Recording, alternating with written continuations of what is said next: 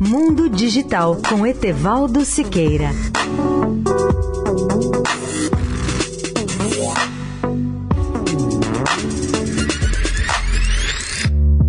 Olá, amigos da Eldorado. A inteligência artificial chegou ao setor de saúde para ficar. Os cidadãos poderão, num futuro próximo, fazer seus diagnósticos sem necessidade de um médico em casa ou em qualquer lugar com um dispositivo de inteligência artificial. A agência norte-americana que cuida da saúde pública, da qualidade dos alimentos e dos medicamentos, que é a FDA, sigla de Food and Drug Administration, tem aprovado esses tipos de diagnósticos baseados em software e tem dado autorização, por exemplo, para a comercialização de um aparelho denominado IDX, que se pronuncia em inglês IDX, inicialmente para a área oftalmológica. O software é projetado para detectar mais do que um nível leve de retinoplatia diabética que causa a perda da visão e afeta cerca de 30 milhões de pessoas apenas nos Estados Unidos. Essa deficiência decorre da elevada quantidade de açúcar no sangue e passa a causar danos nas veias das retinas. O programa de inteligência artificial do IDX utiliza um algoritmo que analisa as imagens do olho adulto tomadas com uma câmera chamada câmera retinal especial. O médico recolhe as imagens num servidor, na nuvem, e o software dá o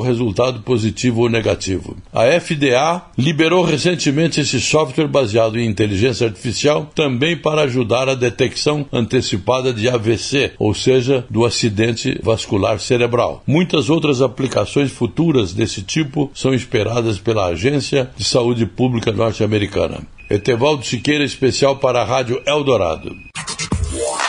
Mundo Digital com Etevaldo Siqueira.